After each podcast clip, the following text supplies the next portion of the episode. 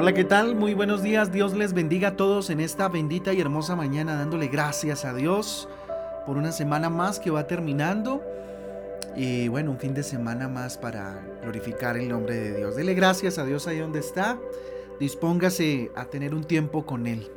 Con ustedes su pastor y servidor, Fabián Giraldo, del Ministerio Transforma. Les doy la bienvenida a este espacio devocional donde ya saben, juntos somos transformados, somos renovados por la palabra de Dios, a la cual le invito en esta mañana en Segunda de Crónicas capítulo 14, Segunda de Crónicas capítulo 14 y capítulo 15 también el Salmo 148. Dios se extiende en hablar de los reyes que lo buscaron para que los judíos eh, exílicos eh, tomaran aliento en hacer lo mismo y no volvieran a la desobediencia y, sus consecuencias. Todo esto lo encontramos en 2 de Crónicas 14 del 2 al 7, del 10 al 11, eh, también el capítulo 15 del 10 eh, al 15, Levítico 26 del 3 al 13, Deuteronomio 30 del 15 al 20 y el Salmo 1. Todo esto nos ayudará en, esta, en este día, si usted quiere tener tiempos de reflexión con Dios a través de esta premisa y estos versículos muy cortos, eh, hacer reflexiones. Yo le invito a que vayamos rápidamente a Segunda de Crónicas 14. Segunda de Crónicas 14 que nos narra qué es una vida con Dios y en nuestro caso como cristianos, eh, por todo lo que Jesús hizo en la cruz, qué es una vida en Cristo. ¿sí?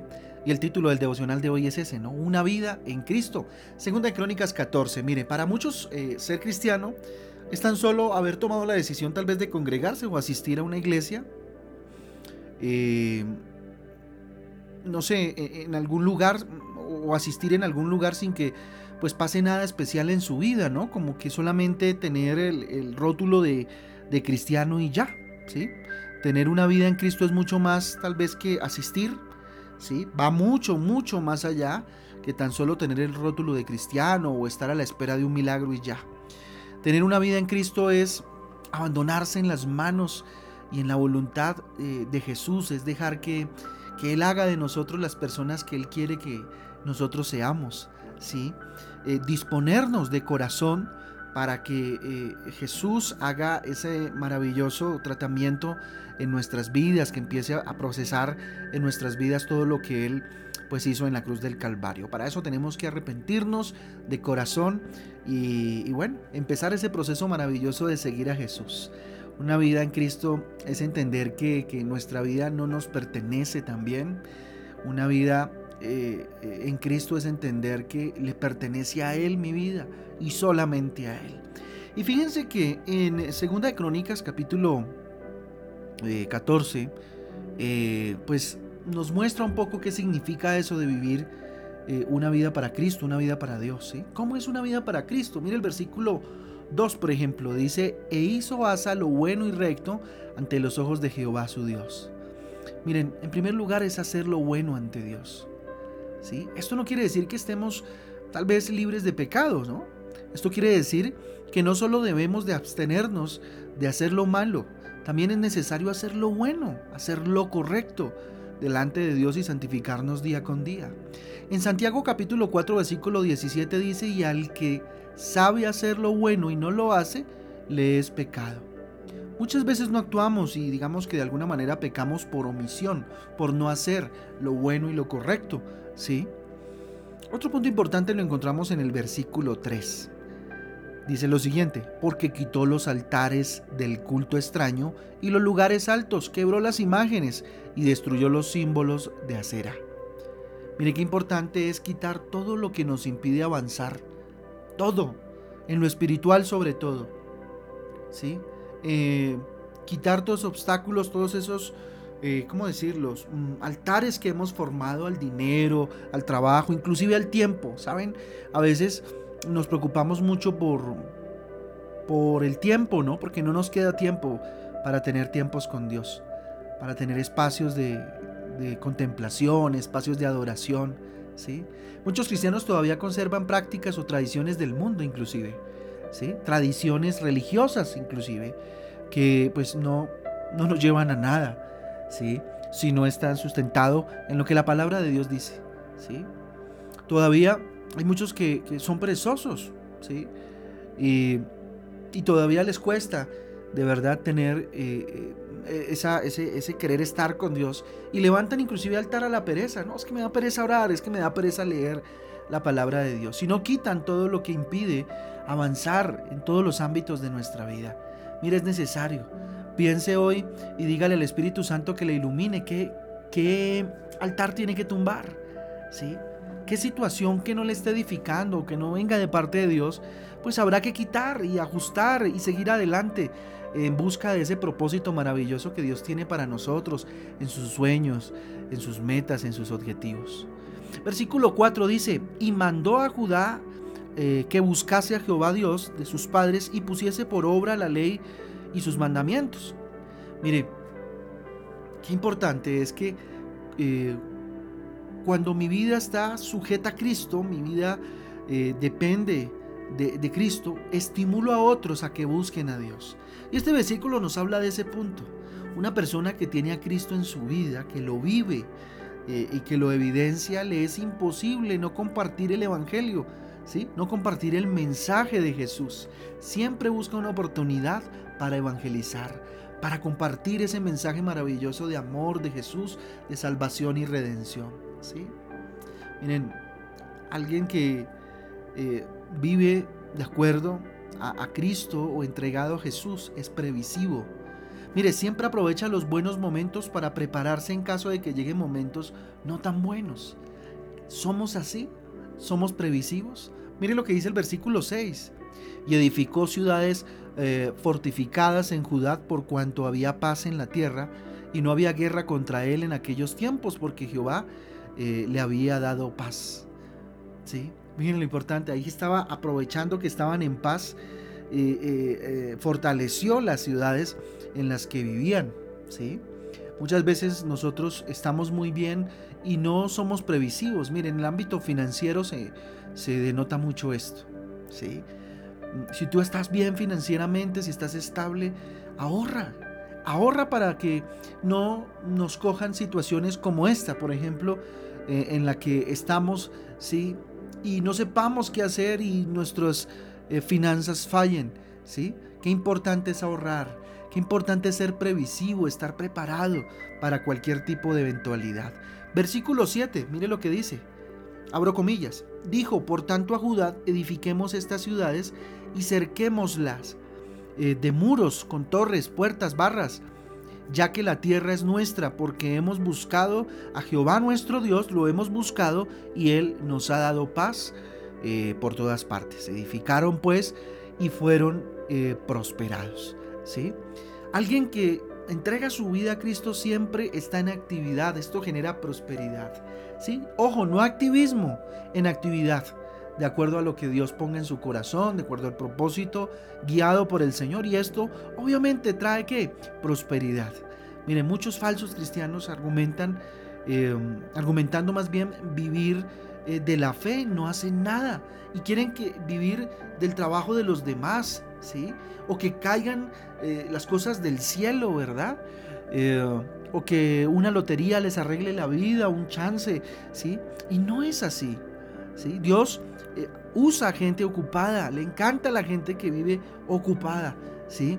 que siempre está en, actividad. Ahora, llevando una agenda, ¿cierto? Donde en la agenda también hagan parte los momentos de ocio, momentos de compartir, de descansar, pero con una vida organizada y en actividad. No parar por parar, porque yo tengo fe y espero que Dios, pues del cielo, me caigan las cosas. Así no es.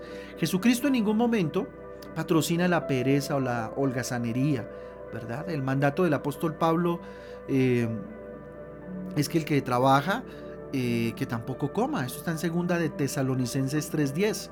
Porque también cuando estábamos con vosotros os ordenábamos esto.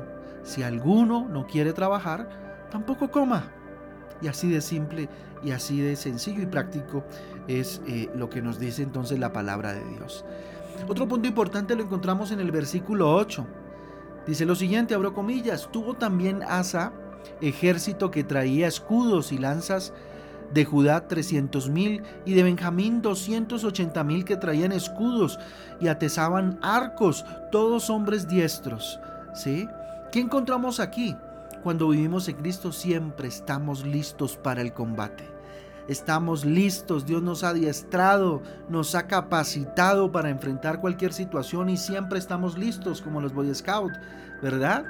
Eh, el confiar en Jesucristo y dejar que Él pelee por nosotros no significa que no tengamos que hacer nada. Usted y yo tenemos una responsabilidad. Y si tenemos un problema enfrente, hay que combatirlo, hay que enfrentarlo. Eso sí guiado por el Señor.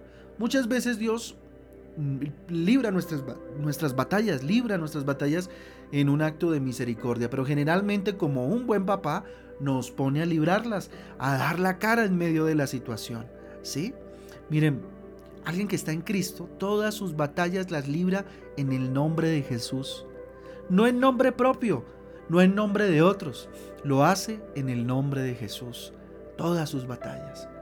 Tú estás librando no sé qué batalla, lo estás haciendo en el nombre de Jesús. Versículo 11. Dice lo siguiente, abro comillas, y clamó Asa a Jehová Dios y dijo, Oh Jehová, para ti no hay diferencia alguna en dar ayuda eh, al poderoso o al que no tiene fuerzas. Ayúdanos, oh Jehová Dios nuestro, porque en ti nos apoyamos y en tu nombre venimos contra este ejército. Oh Jehová, tú eres nuestro Dios, no prevalezca contra ti el hombre. Mire, un verdadero cristiano no huye de sus batallas. ¿Sí? Las enfrenta confiado en el poder de Dios. Así que si como la avestruz has escondido tu cabeza en el piso, en un hueco, es hora de sacar tu cabeza y enfrentar las situaciones de la mano de Dios, con el poder eh, que Dios te dio. ¿sí? Miren, alguien que entrega su vida totalmente a Cristo, que confía su vida en Cristo, ¿sí? que eh, su vida se caracteriza por representar a Jesús, nunca se da por derrotado. Así las circunstancias no sean las mejores, jamás se da por derrotado. ¿sí?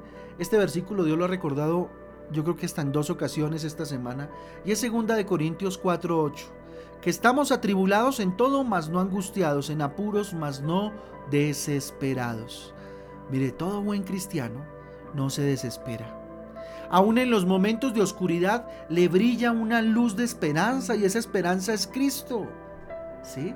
Miren, una vida en Cristo es mucho más que tan solo haber hecho una oración de fe, créame y congregarse en, en, algún lugar, pertenecer a una iglesia.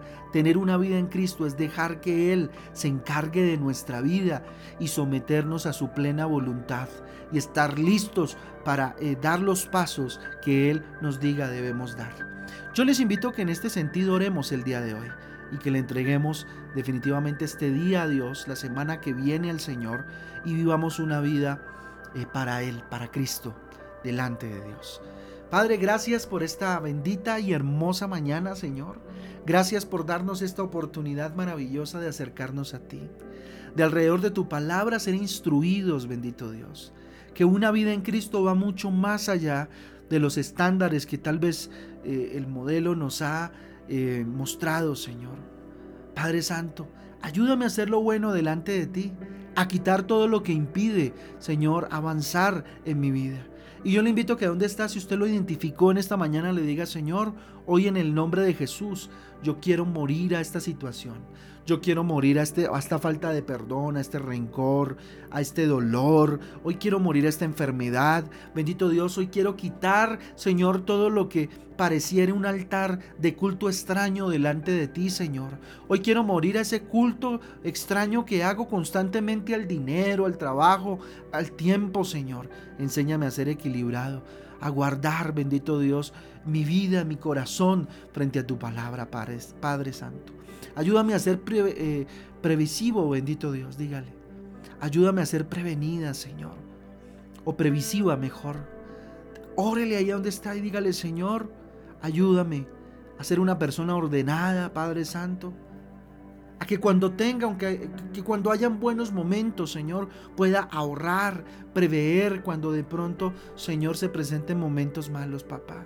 Ayúdame, Señor, a fortalecerme como aquellas ciudades fueron fortalecidas. Asimismo, Señor, ayúdame a fortalecerme, Señor, para que el ataque o la situación difícil no me tumbe, bendito Dios. Ayúdame a estar siempre, Señor, en actividad Bendito Padre, y si no estoy en actividad es porque estoy contigo en la actividad de la oración o la lectura de la palabra de Dios. Dígale Señor porque eso genera prosperidad. El estar ocupados, bendito Dios, saber manejar el tiempo y administrarlo de la mejor manera. Dígale Dios, siempre quiero estar listo para el combate. Listo Señor para dar la cara cuando tenga que darla, papá.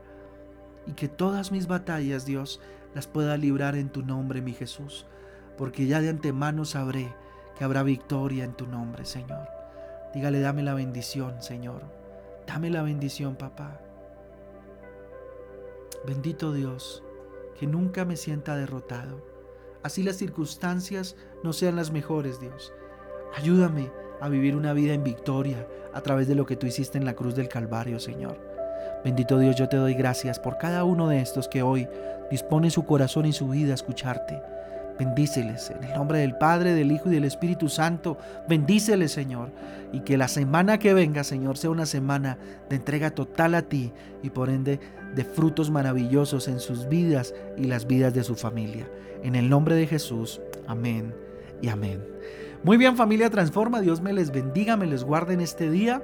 Los espero hoy a las 6 de la tarde en nuestro espacio de Transforma en Casa, que hoy va hasta las seis y media, ya que a las 7 tenemos nuestra cita. A todos los matrimonios les invito, tenemos una reunión extraordinaria de matrimonios. Matrimonios Transforma, nos vemos a las 7 de la noche por Google Meet. Si quieres hacer parte de este ministerio, asistir a nuestras reuniones, cuéntanos para mandarte el enlace de Google Meet y llegues puntualmente a las 7 de la noche a este tiempo maravilloso de mucho aprendizaje y de mucha edificación eh, en el nombre de Jesús.